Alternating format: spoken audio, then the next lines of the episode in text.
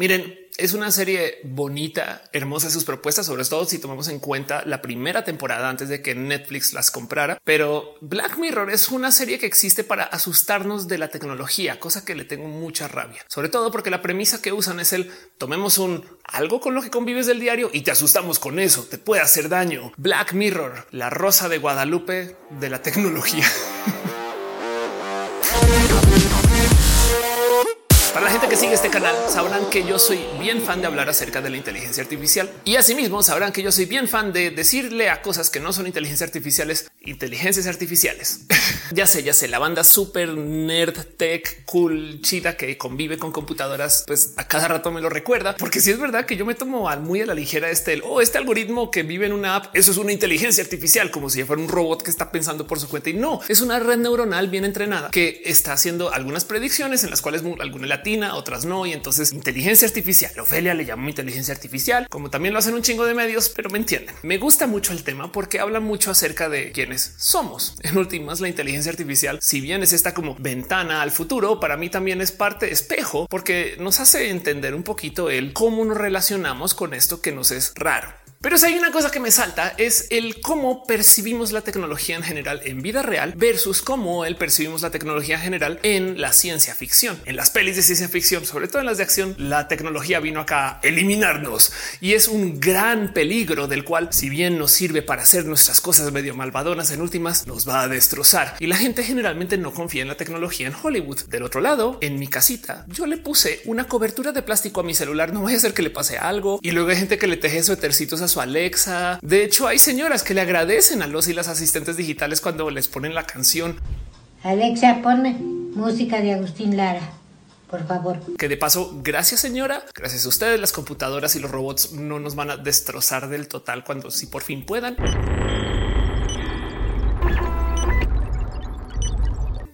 La tecnología la queremos y la queremos un buen. La consideramos además muy privada y muy personal. No les voy a mentir. Yo soy de este corte de personas que primero presto mi cepillo de dientes que mi celular. Seguro ustedes también. No, no mientan. Pero entonces, ¿por qué Hollywood todo el día nos dice que la tecnología va a fallar? Y es que si bien hay un algo ahí como de la moralidad boomer, donde nos dicen que la gente le tiene miedo a ser esclavizada y perder su libre albedrío, porque saben también de muchos modos que existen muchas personas que han sido así con otras personas. Mejor dicho, si lo piensan, parte del tema por el cual las personas antiderechos le tienen miedo a que las personas de la diversidad tengamos derechos es porque saben que han estado siendo muy culeros y culeras y todo el día piensan, uy, si me hicieran a mí lo que yo les hago, uy, yo no podría. Y entonces hay gente que se trae esto al tema de los robots. Mi computador es más potente que yo, más poderosa que yo, piensa mejor que yo. Si tuviera este libre albedrío, pues entonces me esclavizaría como yo esclavizo mi computador ahora. Gente que le tiene miedo a la tecnología piensan como los antiderechos. Pero de nuevo, como el miedo que le compramos a Black Mirror acerca de la tecnología y cómo nos va a consumir algún día, hay un granito de verdad y por eso no lo creemos tan fácilmente. Parte del tema es el que no entendemos exactamente cómo es que las inteligencias artificiales se vuelven malvadas. Simplemente nos dicen que lo son. Por si no lo recuerdan, parte del tema de lo que nos discuten en Robocop es que hay robots que se les pueden decir qué hacer y hay robots que tienen libre albedrío, en esencia Robocop. Y por consecuencia, los robots que tienen libre albedrío pueden ver matices y tomar decisiones con esos matices en cuenta y los otros robots simplemente son malvados porque siguen las instrucciones de alguien más. En el caso de Terminator es un poco más complejo porque lo que sucede es que se le pide una inteligencia artificial que solucione el dilema de la paz mundial y descubre que el problema de la paz mundial es que hay seres humanos, así que nos quiere eliminar para poder tener paz mundial. La verdad del cuento es que no mucha gente tiene presente que el problema de las inteligencias artificiales no es que hagan cosas que no queremos que hagan, sino es que hacen exactamente lo que queremos que hagan. Digo, dejando de lado que no mucha gente tiene presente que las inteligencias artificiales hay que enseñarles. Tú prendes una computadora que tiene una red neuronal y no sabe ni madres. Entonces le tienes que decir primero, mira, estos son los patrones de las cosas que suceden. Y ya que aprendiste eso, entonces podrás hacer predicciones del futuro. Le tienes que alimentar todos tus tweets para que aprenda a tuitear como tú. Le tienes que alimentar millones de libros para que aprenda a escribir libros. No lo puede hacer por su cuenta. Digamos que podría si se le da el tiempo y la capacidad suficiente, pero por el momento lo que hacemos es les enseñamos. Y de hecho, de los datos que se le entregan, hay que depurar un buen AI de Artificial Intelligence. Mucha gente también hace la constante broma de que es algún intern porque alguien se sentó a hacer data entry todo aburrido de ok, este libro es porno, borrar. No, no, no puedes aprender esto. No, este es, este es el libro que tienes que leer, robot. No, ese tampoco. Dámelo, dámelo, dámelo. las apps generadoras de nombres, por ejemplo, son las más divertidas de ver en el cómo meten las patas con este tema, porque como no tienen filtro de cuál nombre sí, cuál nombre no, cuál tiene contexto cultural, cuál se lee bien, cuál hace sentido de decir y cuál no, simplemente van a proponer nombres a lo güey y lo que salga eh, puede funcionar. La gente que trabaja con inteligencia artificiales para generar propuestas acerca de lo que va a hacer de su creatividad sabe muy bien que toca pedir a la computadora que te dé 10 o 100 ejemplos de cosas que podrían suceder y luego sobre eso tú eliges algunas y le trabajas encima. Casi que ninguna es una opción final porque realmente no tienen ese como toque de cierre que le puede dar una persona, sobre todo a la hora de empalmar eso con la necesidad de cliente o de tu propio diseño interno. Si tomáramos una medida de qué tan inteligentes son estas inteligencias artificiales hoy, lo máximo que podríamos decir es lombriz que hey, es todo un logro de la ciencia. Tener computadoras que piensen como lombrices es güey. O sea, esta ciencia ficción muy cabrona de hace 100 años, pero aún así, ahora pongan esto en contexto de que esto es Terminator. Le dimos las bombas nucleares a una lombriz porque nos sorprendemos después de que haga locuras.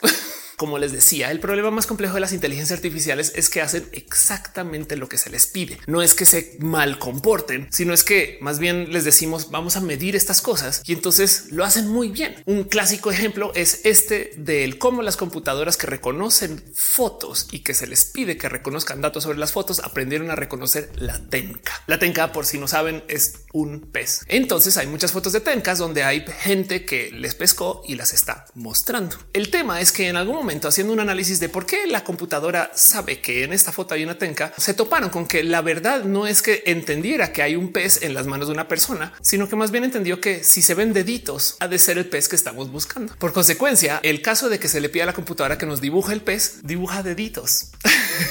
¿Está haciendo algo mal la inteligencia artificial? Sí, pero dado que lo que se le pidió es que identificara en cuál fotos hay y en cuáles no, pues lo hace de modos tan precisos porque tantas fotos de tencas son gente sosteniendo tencas en la mano que en esencia no nos está comportando mal. Está haciendo exactamente lo que le pedimos. Hay otros casos más divertidos como este famoso video que se volvió muy viral de una computadora que se le pidió que solucionara el cómo correr de punto A a punto B según los obstáculos que se le pongan enfrente. Parte del motivo por el cual el video es tan raro es porque la computadora no está tomando en cuenta algunas cosas que son de altísimo valor para los seres humanos, pero porque no se le pidió a la computadora que lo tomara en cuenta y no se le ocurriría y no lo añade a su patrón de cosas que tiene que tomar en cuenta solo porque sí. Como por ejemplo, ¿cuáles son estas cosas, Ofelia? El hecho de que nuestro cerebro no es importante, sino importantísimo. Nosotros no podemos correr como dibuja la computadora el corrido óptimo para llegar de punto A a punto B, porque nuestra cabeza no solo pesa más, sino que además la cuidamos mucho. Así que no vamos a andar como tan el descuido si nuestra cabeza es importantísima para todo lo demás. Tenemos un sesgo como seres humanos que nos es muy natural, pero que la computadora ni se le ocurre porque pues es una bola encima de una serie de palitos que están unidos con las reglas que dicen si esto más o menos se mueve así. De hecho, si lo piensan, eso que nos están dibujando no necesariamente tiene que ser un ser humano, pero pues ahí vamos con nuestro cerebro encuentra patrones a decir claro, así corren los humanos de palitas y bolitas.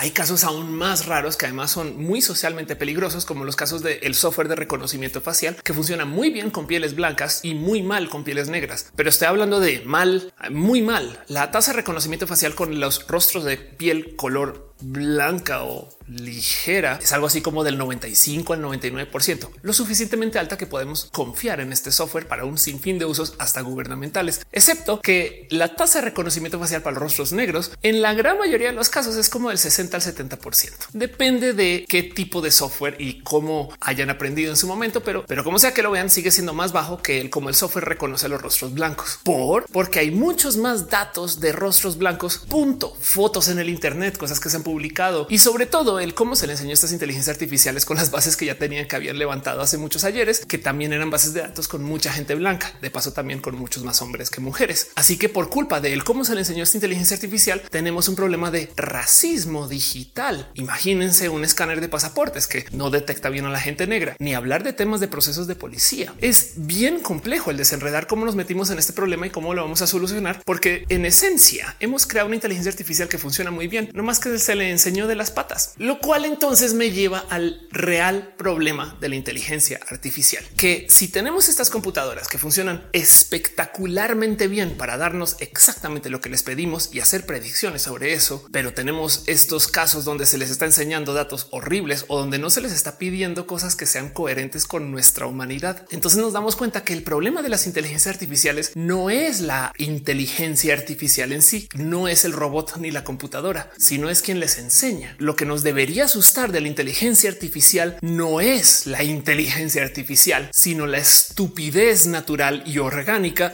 que le está enseñando ese robot que no le está dando datos suficientemente buenos. Y es que entonces bajo esta óptica nos es mucho más fácil entender los problemas con la inteligencia artificial más como reales malentendidos según su marco de aprendizaje. En el 2016, cuando Tesla estaba poniendo a prueba por primera vez su piloto automático, tuvo un par de accidentes muy torpes porque la inteligencia artificial de Tesla no estaba esperando ver camiones por fuera de la autopista en ciertos ángulos en particular, dando una vuelta, saliendo de algún lugar, dado que en estos casos los camiones normalmente no dan la curva de este modo. Así que el robot o la inteligencia artificial del coche dijo, pues yo no sé qué es eso, pero no puede ser un camión porque los camiones normalmente van en la autopista y van así. Así que deja entonces la duda del es culpa del camionero por estar haciendo una movida no estándar en una vía por fuera de la autopista o es culpa de Tesla que no le enseñó a sus coches que a veces los camioneros hacen cosas pues bien güeyes.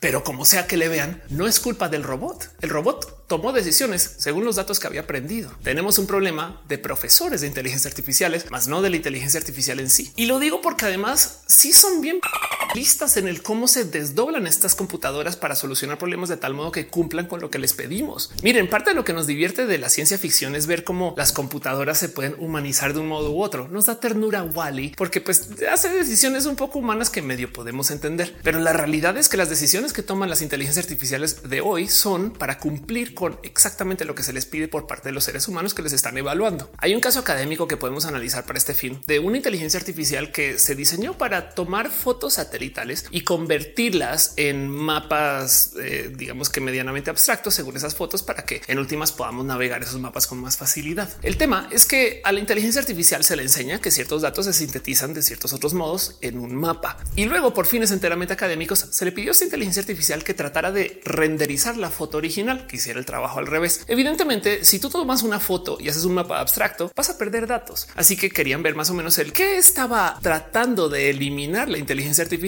para tratar de entender el cómo estaba dibujando los mapas. Y para la sorpresa de estos investigadores, se toparon que al volver a dibujar la foto, no estaba perdiendo muchos datos si es que nada del total. ¿Dónde estaba guardando los datos que estaba sintetizando en el mapa que se supone que es un abstracto de una foto hiper compleja? Y la respuesta a es bien pinches interesante. La inteligencia artificial, tomando en cuenta que la imagen se debería de poder comprobar de vuelta cuando la vuelves a hacer desde el mapa abstracto, comenzó a guardar datos a escondidas de la gente que diseñó la inteligencia artificial en ciertos ítems del mapa. Por ejemplo, en el caso de tomar como idea de que aquí hay seis árboles y luego el mapa decir zona de árboles. Entonces guardaba esa información de que eran seis árboles y con estas posiciones por allá en un semáforo o algo así. Y esto es algo que se hizo sin que nadie supiera proactivamente y que nos deja la duda del es porque quería hacer su chamba bien o es porque esto es lo que le estamos evaluando y por consecuencia eso es lo que tiene que hacer. Debatan entre ustedes si esto implica que esta inteligencia artificial fue inteligente o tramposa o ambas o accidentalmente buena. Grupos de tres me lo dejan saber en los comentarios. Pero bueno, el punto aquí de lo que quería hablar acerca de la percepción que le tenemos a las inteligencias artificiales, porque si bien tenemos inteligencias artificiales que son pues como pequeñas lombrices, también hay gente que ha intentado controlar lombrices con inteligencias artificiales, no más por dejarlo ahí en dicho de lo malvados que son estos doctores o científicos o investigadores y ojalá sea para bien en el futuro. Pero del otro lado, la verdad del cuento es que los miedos que le tenemos a la tecnología, el problema que nos propone Black Mirror, realmente tiene poco que ver con la tecnología. Imagínense vivir en un mundo donde tengamos acceso a toda esta tecnología que manejamos hoy, pero que por algún motivo no la entendamos tan bien como la entendemos. En esencia, toda sería magia. Podríamos decir que así es como funciona todo el mundo de Harry Potter. En últimas puede ser muy tecnológico, pero no lo dicen como algo mágico. Hace que las varitas prendan una linterna al final, igual que el celular, o que abran la llave de una puerta, igual que el celular con Bluetooth. Me explico como que podemos reducir la ciencia a magia si ya no la entendemos. Y en eso entonces también podríamos reducir las historias de miedo tecnológico a miedo mágico. Si lo piensan, las historias de miedo de la tecnología con robots son realmente miedo a dioses o diosas. Bajó del Olimpo un dios que se llama Robus Copus, que es mitad hombre y mitad dios, comienza a perseguir gente sin que tenga decisión sobre esos matices. Robocop. no, que son los cyborgs y los robots, pues personas más fuertes, más capaces, que piensan más rápido, como dioses de la mitología. Y en últimas, lo más interesante de todo esto es que lo que más nos da miedo es no más el miedo a la pérdida del libre albedrío. En esencia, lo que le asusta a la gente es este miedo básico de que los robots ahora nos manden como hemos mandado a otros animales, especies, lo que sea. Y por consecuencia, lo único que estamos viviendo de esto no tiene nada que ver con la tecnología, sino es nuestro entender que como seres humanos hemos sido la está bien culeros con cualquier otra cosa que no sea ser humano. Saben, también es que en últimas hay gente que está muy presente de eso, pero que dice, bueno, pues es que igual los animales también estúpidos. Entonces, vaquitas es de güey, oye, también viven. Sí, pero vacas, ¿qué van a hacer? No mames. El caso, la neta, neta, yo no culpo a ningún escritor o escritora de ciencia ficción por irse con este recurso, porque de algún modo tienen que conectar con los seres humanos. De hecho, la realidad de la historia de la tecnología es que si existe una tecnología tan vastamente superior a los seres humanos que en últimas sí nos podrían dominar, no estarían batallando contra nosotros, tanto como nosotros no batallamos contra las vacas, sino que más bien estarían batallando entre ellos, como Robocop. o también como Transformers, no llegan unos robots súper cool, súper chidos y su enemigo no son los seres humanos. Güey, la neta, eso como me río en ti, ser humano. Ah, no manches, llegaron los otros güey, qué y arman un mierdero en nuestro planeta y nos toca, pues nada, sentarnos ahí, ver a los robots grandotes pelear porque no hay otra. Güey. En fin, estaba hablando de todo esto porque de lo que me interesa analizar de esta historia es de nuestra percepción de la inteligencia artificial. Pensamos que los robots nos van a dominar cuando la verdad es que los robots solamente van a hacer exactamente lo que se les pida y entonces tenemos el problema de raíz. No es la inteligencia artificial, es quien le enseña. No es que tengamos robots que están siendo racistas, aunque hay que solucionar ese problema, sino es que gente racista les enseñó a ser racistas. No es que los robots quieran lanzar una bomba nuclear y acabar con el mundo, sino es que les soltamos las llaves de las bombas nucleares a una lombriz. El Tesla que chocó se le pudo haber enseñado más. Quizás le faltó un profesor o profesora más dedicado o dedicada. Y lo que siento que es verdaderamente dañino es que toda esta plática cultural acerca de cómo le tenemos que huir a la tecnología no nos hace enfocarnos en lo que realmente importa. Aceptar que aquí va a estar por mucho tiempo y que tenemos que aprender a dialogar nuestros procesos de enseñanza y aprendizaje con esta tecnología. Hay todo tipo de problemas con las inteligencias artificiales y el cómo ejecutan lo que se les pide que ejecuten. Un caso muy famoso, una computadora que literal se le enseñaron cosas de tal modo que la pobre compu resultó ser lo que se podría dar como un diagnóstico de esquizofrénica, aunque es una computadora. Entonces técnicamente no lo es, pero saben como que, pero depende de lo que se le enseñó y de los datos que tenía en mano y la información que pues que podía analizar. Saben, es que el problema es que si tú piensas que al no enseñarle historia a una computadora y luego preguntarle cosas de historia va a dar una solución, pues en últimas estás pidiendo peras al olmo.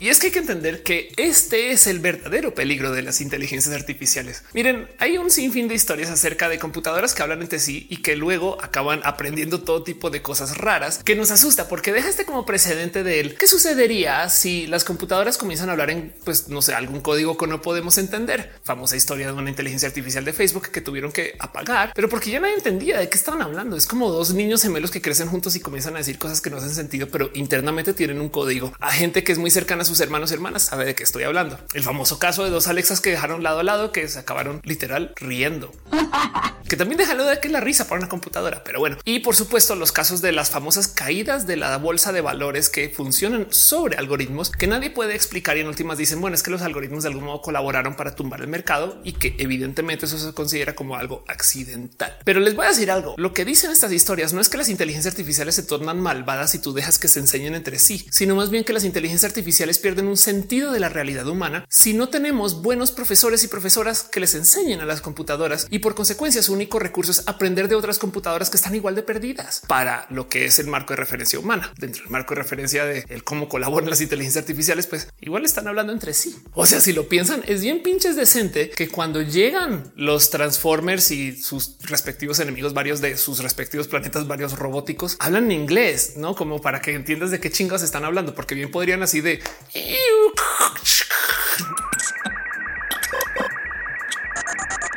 ¿Qué pasó, güey? No sé, yo no sé qué están diciendo, güey, pero...